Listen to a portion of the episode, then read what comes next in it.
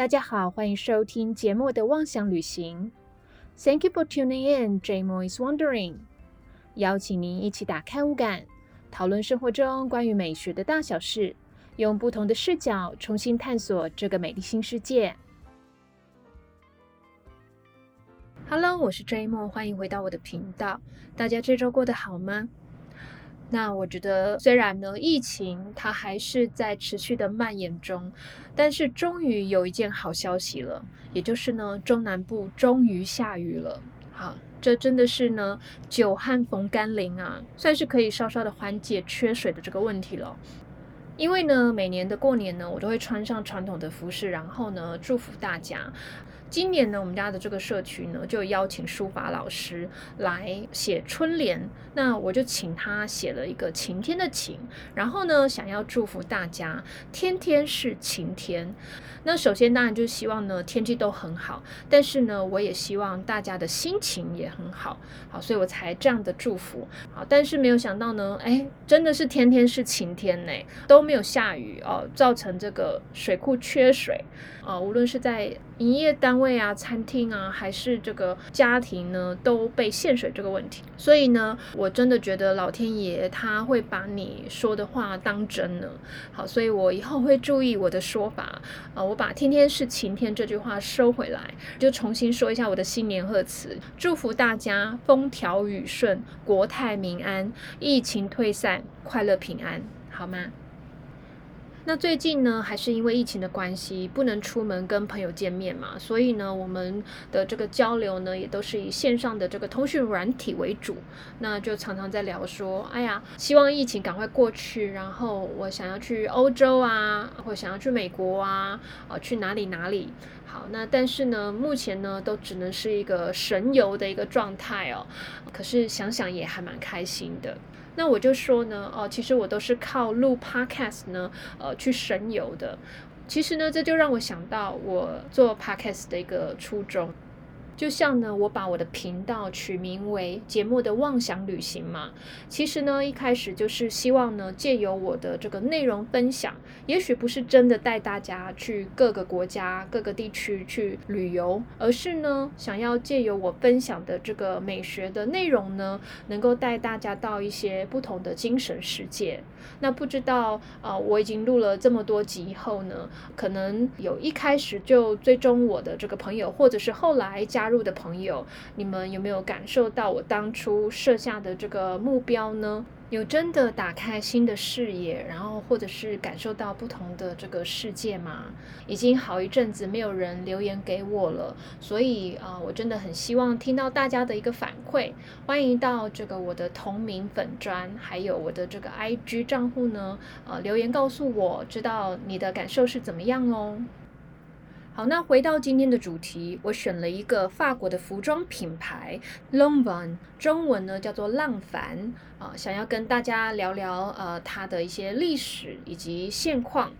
可能各位觉得很奇怪，因为呢这个品牌在目前的这个声量呢不是很大哦，甚至有人根本不知道这个品牌哦，因为它这四五年呢都是处于一个非常安静的一个状态。那为什么又忽然想要聊它呢？原因呢有两点，第一个呢就是曾经在浪凡当过设计总监长达十四年时间的这个服装设计师 Albert Albers，四月二十六号的时候呢，很不幸因为染上了新冠肺炎的这个疫情呢而离世了。而在他离世之后呢，大部分的这个媒体文章呢还是会提到他在浪凡的那段非常风光的一个设计生涯。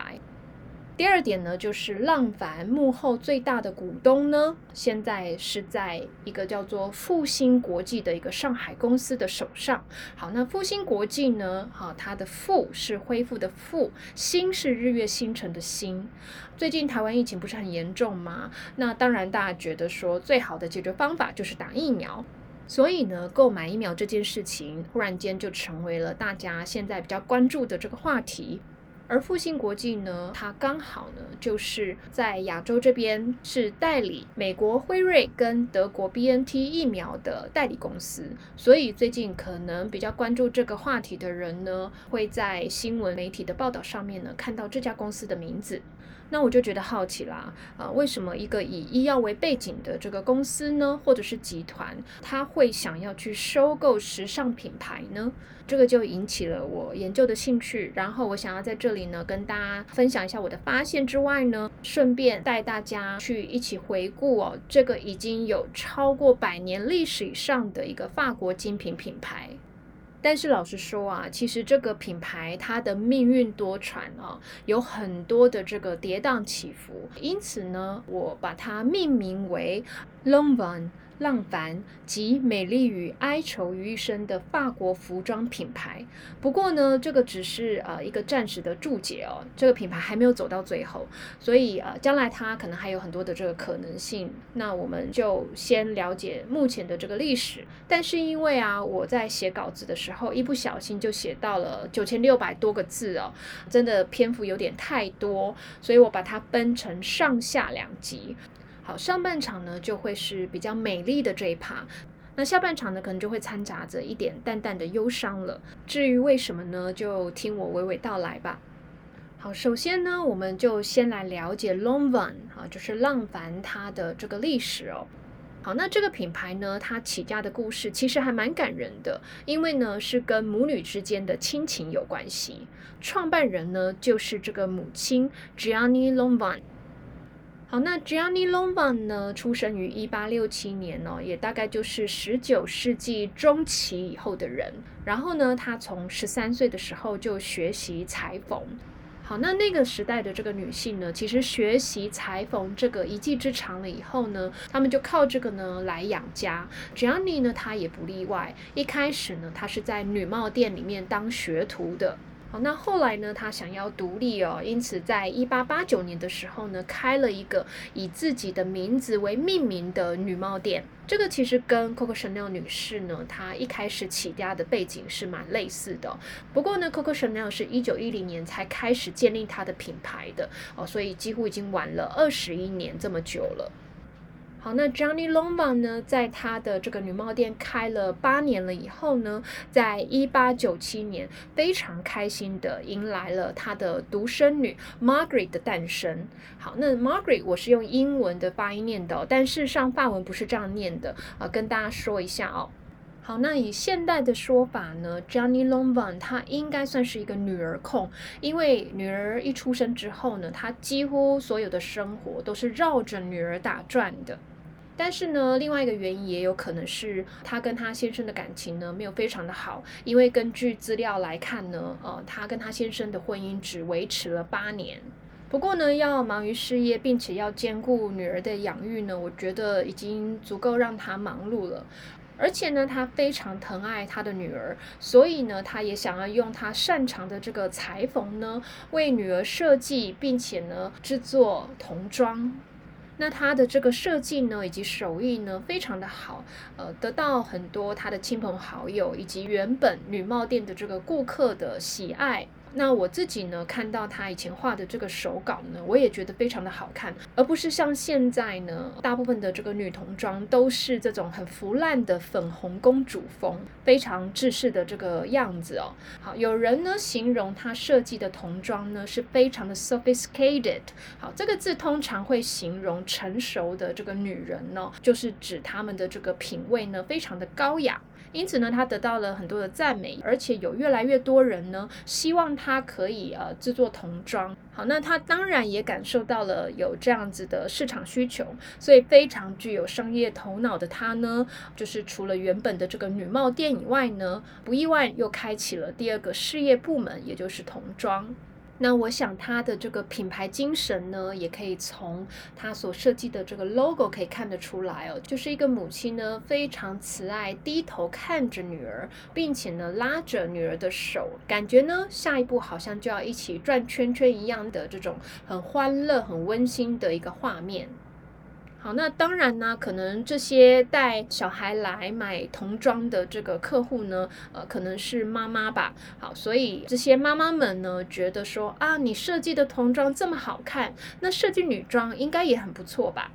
那甚至呢，同一家店有了童装也有女装的话呢，呃，这个客户他们还可以穿母女装。好，那对于客户的需求几乎是有求必应的这个 Gianni 呢，他就在开店了二十年之后呢，在一九零九年的时候呢，开始设计女装。那在二十世纪初的时候呢，当时流行的这个女性的服装轮廓呢是高腰的连身裙。那它其实是有一个专有名词哦，叫做 Empire West。那这个字其实中文呢会把它翻译成地震风格。地是皇帝的地，政是政治的政。这样子的风格呢，啊，我最早期应该是从，比如说描绘拿破仑一世的这个妻子，也就是约瑟芬皇后的这个画作里面呢，我会看到这个约瑟芬皇后她穿的衣服呢，就是这样子的一个风格，其实就是腰的位置呢，它直接就在胸部以下。如果各位呢，呃，想要更了解的话呢，也可以去看奥黛丽赫本啊，在很久以前也有拍过一部电影叫做《战争与和平》，因为他讲的这。这个历史的一个时代背景呢，跟拿破仑一世那个时候呢是蛮接近的，所以你也可以看到奥黛丽赫本在这个剧中也穿了大量的这个 Empire West 啊，就是高腰的这个连身裙。那整体的轮廓呢是非常简约的，在这个面料的使用上面呢，里面会用垂坠度比较高的绸缎，然后外面呢则会是用比较柔软轻盈的这种比较薄透的纱，再加上因为是高腰嘛，所以整个女性的这个身形呢都会被拉长了很多。只是 Johnny Loman 他在处理细节的一些手法呢，他会加了很多的这个珠绣或者是刺绣，甚至会有一些比较精致的这个小细节呢，可以看得出来很巧妙的这个手工艺，让穿着起来的这个女性呢，不仅柔美典雅，而且呢，整体还非常的高级。再加上呢，其实当时的欧洲呢，其实掀起了一股所谓的东风西渐的一个风潮，也就是呢，欧洲人呢非常非常喜爱从亚洲过来的一些东方异国风。但是呢，我在好多集都有讲到，比如说讲香水啊，讲芭蕾的时候呢，都有提到那时候的欧洲认为的这个东方呢，其实范围非常的广泛，不是只有我们现在认知的中国或者是日本而已，还包括了比如说土耳其啊、印度啊、阿拉伯等等，这个对他们而言都是东方的这个异国风哦。那那时候的这个定制服行业呢，其实还是以男性为主。那他们在处理这个东方异国风的时候呢，呃，其实有时候会太戏剧化了啊，就是有点 too costumey。好，意思就是说呢，我把它弄得太像戏服，好像是呃要随时出演舞台剧或者是去跳芭蕾舞一样哦。但是 Jenny l o n v a n 呢，我觉得她可能是因为身为女人，她才能够更了解女人，因此呢，啊，她把这个东方的异国风消化的非常好，啊，让大家还是可以在日常生活呢非常实穿的，好，也因为这样子，她的这个销售非常的好哦，因此呢，他在一堆以男性为首的这个定制服行业呢，反而闯出了另外一片天。好，那后来呢？时间就进入了一九二零年代。那不知道各位有没有听过《咆哮二零》？好，那咆哮呢，就是有一本很著名的小说《咆哮山庄》的那个咆哮哦。好，为什么会有这样子的一个名称呢？就是因为在那个年代呢，呃，无论在社会的性别平等。艺术文化各方面呢，都起了翻天覆地的一个变化哦。那当然呢，呃，也会直接的影响到女装在那个时候呢，也有一些革命性的改变哦。那不知道呢，各位有没有看过一部非常经典的电影哦？呃，就是每次大家要提到一九二零年代这个时代背景的时候呢，都会提到它，叫做《The Great Gatsby》。中文的译名叫做《大亨小传》，可是也有人呢直接把它翻成《了不起的盖茨比》。各位可以看到，那个时候呢，二零年代的女性呢，她们就是身体的这个解放嘛，也就是把这个束腰马甲都丢掉了，原本的这个腰线呢，也从高腰变成低腰哦，甚至你几乎看不到女性的这个腰线，感觉就是一个直筒的一个呃线条。但是最革命的应该呢，就是裙子的长度一下子从脚踝变成只有过膝的这种短裙。那时候呢，喜欢穿过膝连身裙的这个女性呢，其实她们都算是走在时代尖端的。她们会留着后刘海，然后贴耳的这个包脖短发，然后呢，听着这个爵士乐跳舞，但是抽烟喝酒样样来，同时又非常的这个独立哦，因为他们会自己开车。那因为行动自由了嘛，那所以交友的这个状态呢，可能跟其他的这个大家闺秀比起来呢，呃，相较来讲会比较复杂。杂一点点，那性方面呢，当然也是比较开放的。因此，这些女性呢，她们有一个称号叫做 flappers，F L A P P E R S。好，它的原意呢，就是刚学会飞的小鸟啊。我觉得呢，还蛮切合我刚刚的一个描述的。但是呢，在中文没有一个很好、很确切的翻译哦，因为呢，你可能会有听过用音译的，就是叫飞来波女郎。好，可是呢，我觉得不够准确。其实它就是有一点点像是女版的这个阿飞，或者是小太妹的意思哦。啊，因为呢，这样的女性呢，在那个时代算是比较离经叛道一点的。所以那时候的服装产业呢，为了要迎合这新一代人的这个崛起哦，他们喜欢的风格，所以都投入去做这种比较中性，甚至呢，在他们看起来是比较 boyish 啊，就是比较像男孩一样的这种风格啊，就连那时候已经出道了十几年的这个 Chanel，其实他也是以中性风格著称的嘛。好，但是呢，当时的 Gianni l o m b a n 呢，他并没有完全的随波逐流哦。虽然呢，啊，他的确是把高腰的部分呢改成了低腰，可是呢，他在裙子的处理上面呢，变成是蓬裙，但是长度的部分呢，还维持至少在这个小腿肚的这个部分。好，那这样子的风格呢，有一个名字叫做 robe de style，是有点英法文混杂在一起哦。好，robe 呢就是英文的长袍的意思，那 de 呢 d e 哦是法文呢在名词跟名词之间的一个介系词。好，然后 style 就是风格嘛。好，这样子的风格，呃，中文也没有一个很好的翻译，所以我们姑且称它为一个长袍的风格吧。那除此之外呢？因为他也做童装嘛，所以我觉得他可能在女孩跟女人之间呢的转换非常的游刃有余哦。即使是这个成人的女性呢，她所设计的服装呢，也会注入很多天真浪漫的这种年轻小女人的气息。好，那这样子的一个风格，除了在轮廓的这个运用之外呢，还有就是颜色的部分呢，也常常运用是这种马卡龙比较缤纷多彩。的颜色，比如说呢，包括了浅粉、浅绿、浅紫、浅橘，比较这个粉彩的颜色。好，那由于呢，它的这个设计的灵感来源呢，其实呃非常的广泛，他自己也很喜欢艺术啊、画作啊等等的。尤其呢，他特别喜欢十五世纪呢，有一个意大利的画家叫做 Frau Angelico。好，其实他就是一个罗马天主教的修士。那你知道这个修士呢？他们在修道院不是只有修道而已哦，其实还有做很多事情，包括呢就是画宗教画。好，那就像呢佛教徒呢会下重本，然后把寺庙修得金碧辉煌是一样的。在这个罗马天主教，他们在画宗教画的时候呢，也会用一些非常贵重的颜料。其中呢，就会用半宝石、青金石磨出来的粉呢去作画。好，那青金石呢，在那个时候呢，堪比跟黄金一样的珍贵哦。那它磨出来的这个蓝色呢，非常的鲜艳，而且呢，有一种非常高贵的感觉。它的英文呢叫做 ultramarine 啊，就是超越海洋的这个蓝色。其实，在中文的翻译呢，叫做群青色。群是合群的群哦。那我相信各位如果有画水彩画的话呢，会发现群青色的这个色号哦。反正呢，这个独特的蓝色，再加上呢，它的这个颜料的贵重性，所以通常呢，都会拿来画圣母玛利亚穿的长袍。那所以这个颜色呢，也叫做圣母蓝。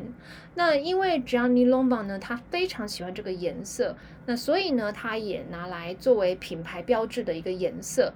因此，这个颜色在 Lombard 呢，也叫做 Lombard Blue。好，那 Johnny Loman 呢？他独特的这个审美以及他的这个选色呢，当这些比较保守端庄的大家闺秀呢，他们不想要穿中性风格的时候呢，就会比较喜欢 Johnny Loman 的设计。所以呢，在这样子的时代颠覆的洪流呢，Johnny Loman 他没有被淹没，他还是维持了一票非常支持拥护他的死忠客户。也因此呢，他在一九二零年代的时候呢，事业版图也越做越大。好，那虽然资料呢，他没有提到说原本的这个女帽跟童装还在不在，不过那个时候呢，他就有女装啊，然后还有内衣部门，有皮草部门，有男装，以及呢家居用品的这个部门。一个品牌呢，它就包括了几乎像是复合店的领域哦，几乎呢可以一站式购物，应有尽有。那也因为呢，在行业间呢累积多年的经验，并且还有很好的名声，因此呢，Johnny l o m a n 渐渐成为法国时尚界举足轻重的一个角色。因此呢，有时候法国政府要开一些时尚界的这个国际的会议的话呢，就会派他去。好，在一九三九年的时候呢，他甚至被选为纽约世界博览会在法国定制服协会的这个会长。Johnny Loman 呢，几乎一辈子都贡献在服装产业。就拿他自己的品牌好了，从一八八九年呢，直到他离世的一九四六年，他就呃奉献了有将近一甲子五十七年的这个时间。那这个品牌在他离世之后呢，当然是由他最钟爱的独生女哦去接手经营，请一些呃专业的设计师。好，可是呢，这些设计师老实说，在历史上不是太响亮的名字哦。然后呢，这中间其实有被很多的集团几经转手，比如说化妆品的欧莱雅集团啊，美国的银行啊，还有一个法国的控股公司啊。好，反正呢，经营权就是被转了好几手。可是，在失去 Johnny Longman 这个核心人物之后呢，好像一直都没有什么出色的设计师。所以在销售上面呢，当然也没有很好的表现哦，甚至还曾经濒临破产。而二零零一年呢，Long Van 几乎就是摇摇欲坠的一个状态呢。还好，终于遇到一个金主，她就是呢台湾联合报以及呢已经停刊的前民生报发行人王笑兰女士。她当时独具慧眼，与她的这个瑞士友人呢，呃，一起买下了 Longvan 这个法国的百年服装品牌。我不知道各位知不知道王笑兰女士，但是基本上呢，她是一个在个性或者是在打扮上呢都非常独具风格的一位女士哦。我的印象中呢，就是她细长的丹凤眼，然后会画着很黑很粗的这个眼线，几乎呢要把眼线当做眼影在涂哦。她留的这个头发呢，跟我们前面讲的这个 flappers 飞来波女郎有点像，因为呢也是有刘海，然后贴耳的这个包脖头。不过呢，她现在比较喜欢戴帽子，然后呢，她喜欢穿改良式的旗袍，并且呢戴着一串长长的珍珠或者是翡翠的项链。老实说呢，我觉得华人能够买下一个法国历史这么悠久的服装品牌呢，是一件很有 guts 的事情哦。第一个呢，当时这个品牌已经濒临破产了，所以你一定要拥有很深厚的财力，并且呢，要非常相信自己的眼光呢，会让你投资的这个东西呢，一定会带回收益。那第二个呢，可能是呃，我觉得还是有文化上的这个不同啦，因为你知道法国人嘛，呃，他他们比较傲娇一点点，对不对？呃，他们会愿意去听从或者是折服在华人的这个领导之下嘛，所以可能也会有一些文化上不适应的地方哦。好，但是呢，头已经洗下去了，对不对？当务之急呢，就是为这个品牌找到一个好的设计师，让他起死回生。好，那不知道呢，他真的是自己眼光独到，还是有听从别人的建议哦？因为呢，他呃找到当时其实还默默无名的 Albert Albus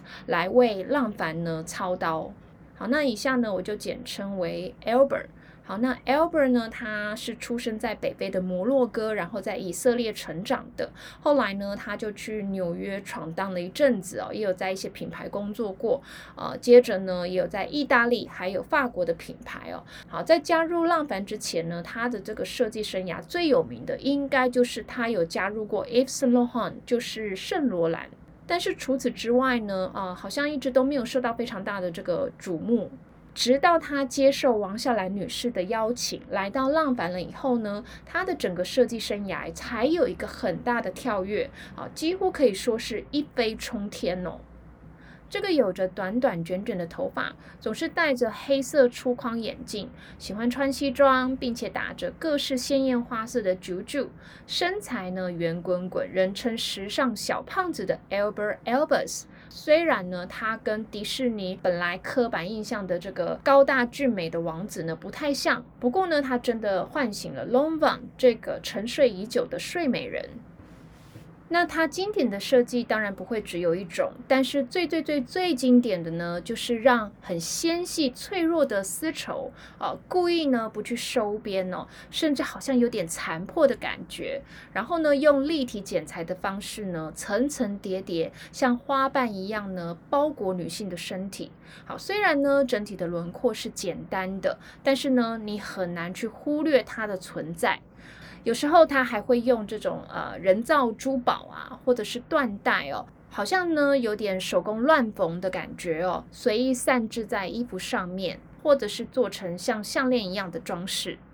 我自己的感觉呢，就有点像是呃希腊女神呐，或者是俄罗斯的公主。还是圣女贞德好了。为了捍卫自己的国家呢，穿着漂漂亮亮，然后原本是很完好的洋装去打仗。而且呢，因为要硬硬打仗嘛，所以身上会有一些比较硬挺的装饰哦。比如说，它有时候会放一些皮质的这个腰带，还有金属的装饰，整体感觉是非常的刚柔并济的。后来呢，这个公主打赢了，然后凯旋归来。呃，可是因为可能经历过跟敌人打斗的一个过程，所以衣服呢稍微有一点点被撕破了，而且还有一点点凌乱的感觉。这样的设计呢，创造出女性有一种虽然纤弱，但是呢又透露出坚毅、勇敢，而且很有力量的一个女战士的形象哦。